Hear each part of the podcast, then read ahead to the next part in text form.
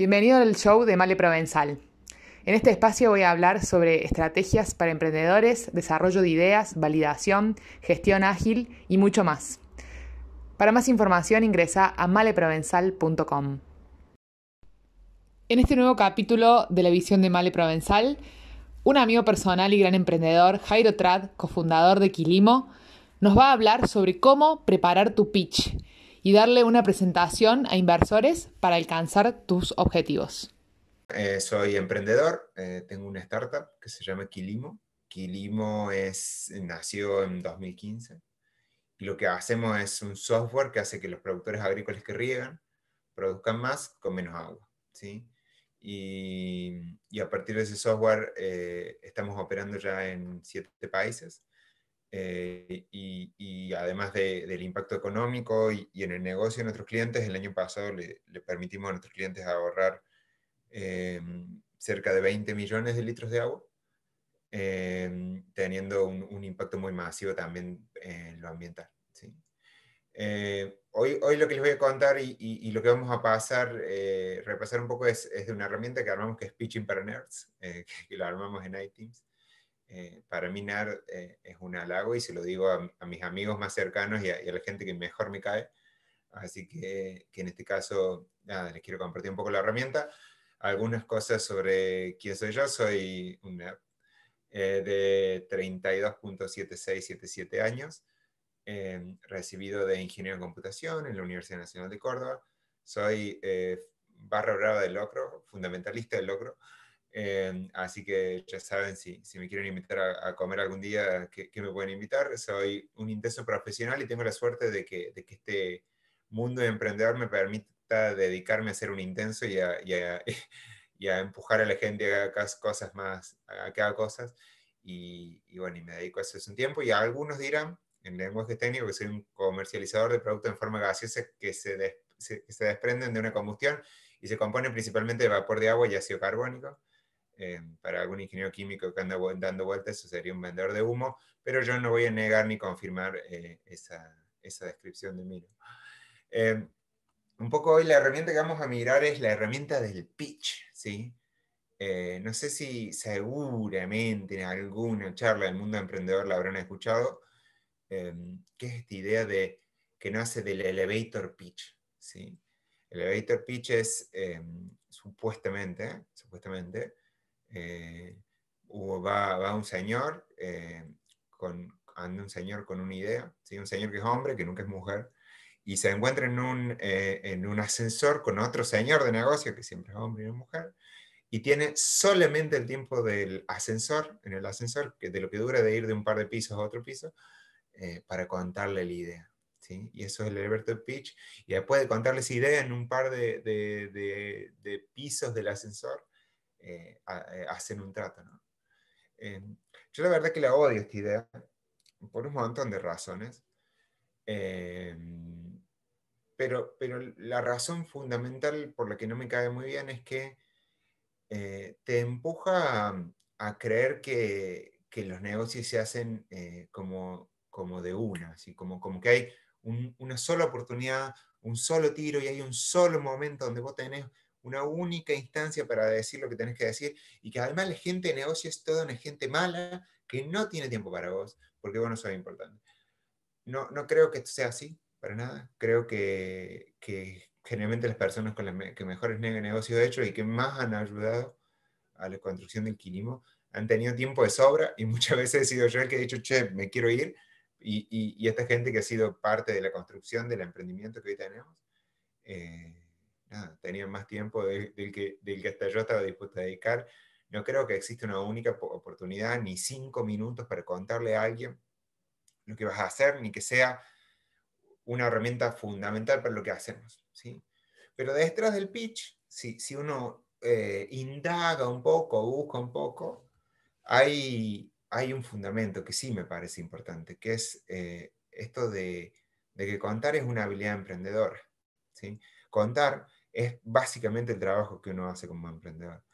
Eh, y, poder contar de forma efectiva, de forma clara, de forma concisa y siendo muy efectivo en trasladar ese mensaje en un millón de ambientes eh, poco, poco amigables a veces, poco amigables porque hay un montón de ruido, poco amigables porque, eh, no sé, el otro no entiende nada de, lo que vos haces y tenés que explicar toda la tecnología de cero, poco amigable porque hay competencia dando vueltas, por las razones que sea, eh, tenés que aprender a contar.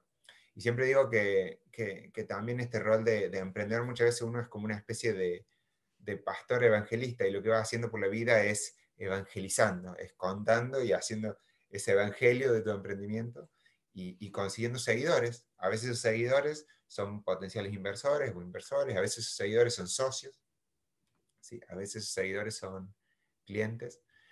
Eh, o particularmente el pedazo más importante de este proceso son nuevas personas que se, forman se suman a trabajar tu emprendimiento eventualmente cuando estás facturando y estás creciendo, y son eh, a las personas que más vas a tener que convencer, porque el, el, eje de cualquier emprendimiento de conocimiento, como muchos de los emprendimientos que están acá, es poder capturar talento del mundo del conocimiento y lograr que ese talento forme parte de tu equipo, y eso es muy, muy difícil de hacer, y a nuevos partners, por ejemplo, a nuevos socios con los que hacer nuevos negocios en otros lugares. Y la lista sigue, ¿sí?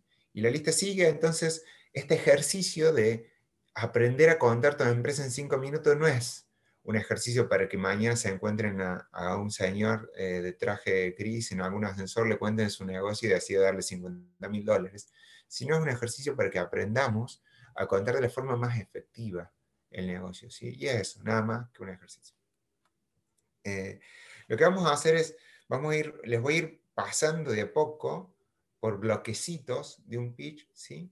Eh, voy a usar en algunas partes el pitch de Quilimo, mi, mi emprendimiento, que, que, es un pitch que yo le debo haber presentado, no sé, más de 500 veces en por lo menos unos 20 países del mundo, en varios idiomas.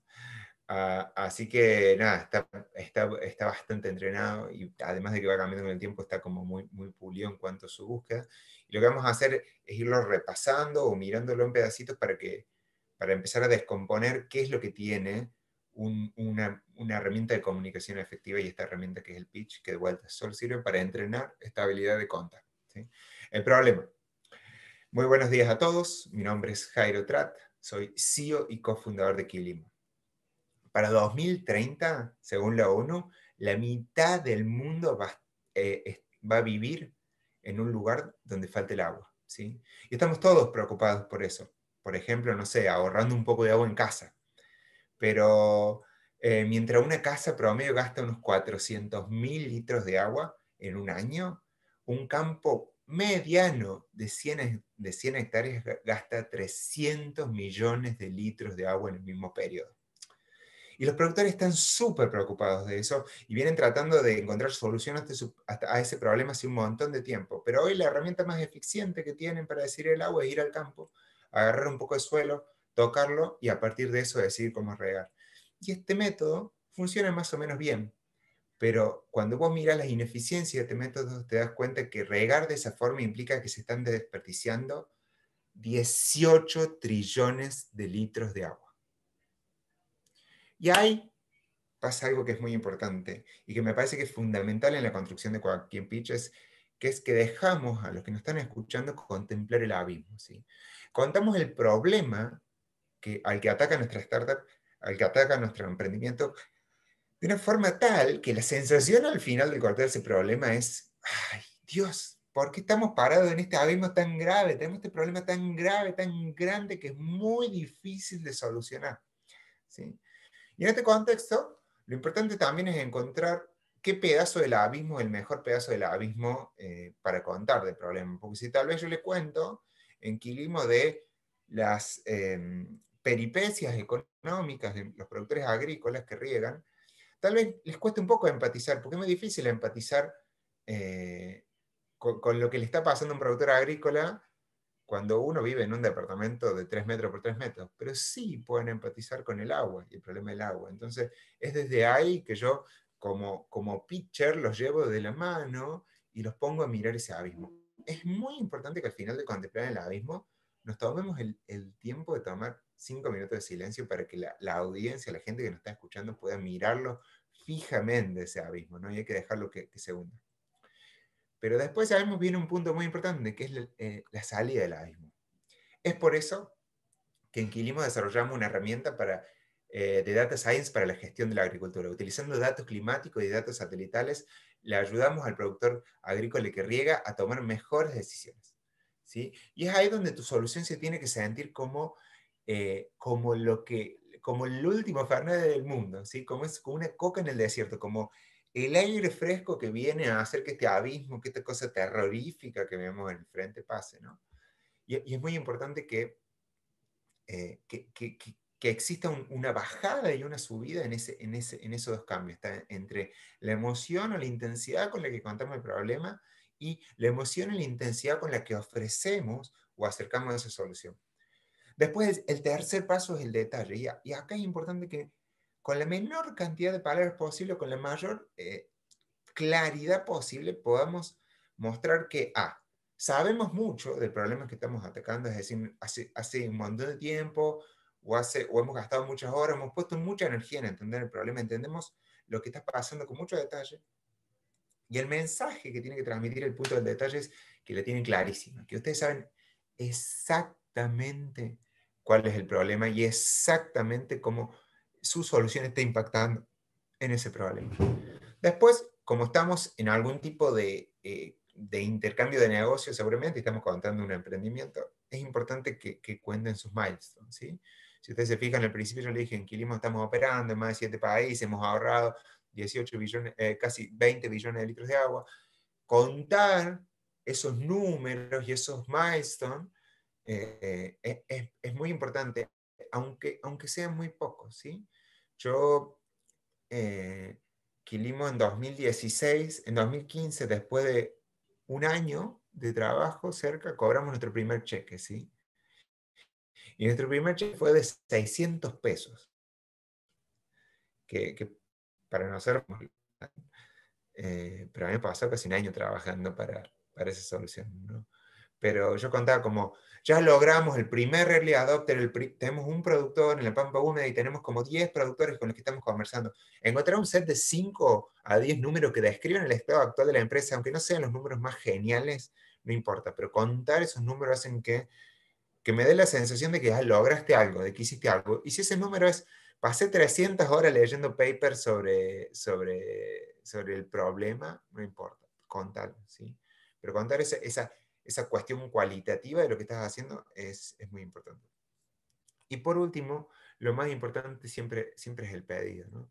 Siempre es tener para cada audiencia algo que pedir. En Quilimo, por ejemplo, estamos buscando y contratando ingenieros agrónomos, estamos contratando data scientists y programadores front-end y back-end. Así que si usted, alguno de ustedes tiene ganas de participar en una startup eh, que está cambiando la forma en que todos los productores de Latinoamérica utilizan el agua, por favor me manden un mail después de la charla. ¿sí? Entonces yo me vine a esta charla eh, con algún pedido para esta audiencia, pero es muy importante que si ustedes tengan un espacio donde se pueda volcar la energía que generaron en el pitch. Entonces, si vos hiciste una charla donde generaste un montón de energía y le hiciste bien y, la audiencia la tenés enganchada, con ganas de ayudarte, enamorar de tu proyecto, necesitas algo que permita canalizar esa, la energía de esa audiencia para saber cuál es un siguiente paso. ¿sí?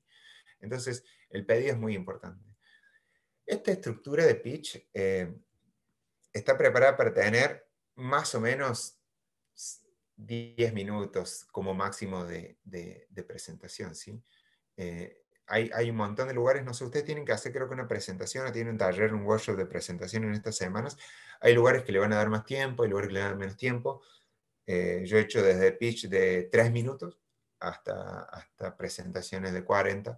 Los de 3 minutos son particularmente desafiantes, pero siguiendo esta estructura básica, eh, seguramente lo van a poder lograr. ¿no? Y lo otro que tiene el pitch es que es que una forma que, lamentablemente si, si, tuviésemos en persona, como con los iTeams del año pasado, hubiéramos hecho el ejercicio, pero que me parece importante que, que lo traten de probar en, tu casa, en su casa, es lárguenlo. La, la, mejor forma eh, de hacer el pitch es largarlo, es eh, escribirlo de una sola vez, siguiendo una, una, línea, que después le podemos pasar la presentación, siguiendo la línea de puntos que le dejo acá, pero es escribirlo una sola vez y practicarlo. ¿sí? y practicarlo con una audiencia.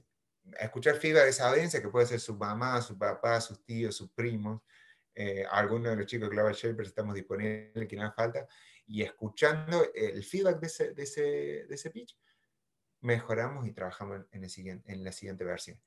Y es esa la única forma de mejorarlo. La única forma de llegar a tener un pitch de tres minutos de buena calidad es practicarlo unas 40, 50 veces por lo menos. Entonces, eh, la única diferencia entre donde va a estar hoy su pitch cuando lo armen, su, mensaje cuando lo armen, versus eh, dónde quieren estar, es la práctica. Es solamente la práctica. Y, y nada, estoy seguro que, mm, que, si, que si se ponen hoy o mañana o en estos días a escribir de una lo que quieren contar de su emprendimiento, lo escriben de punta a punta, punta a punta, y una vez que lo escriben, lo practican, lo practican, lo practican, van a llegar a tener un pitch que es tan bonito como este igual de Messi. Este fue un capítulo del podcast La visión de Male Provenzal. Para más información ingresa a maleprovenzal.com. Además, te invito a que te sumes y te suscribas al canal de YouTube, que nos sigas en redes sociales, en Instagram, en Facebook, Twitter, arroba maleprovenzal o también en LinkedIn.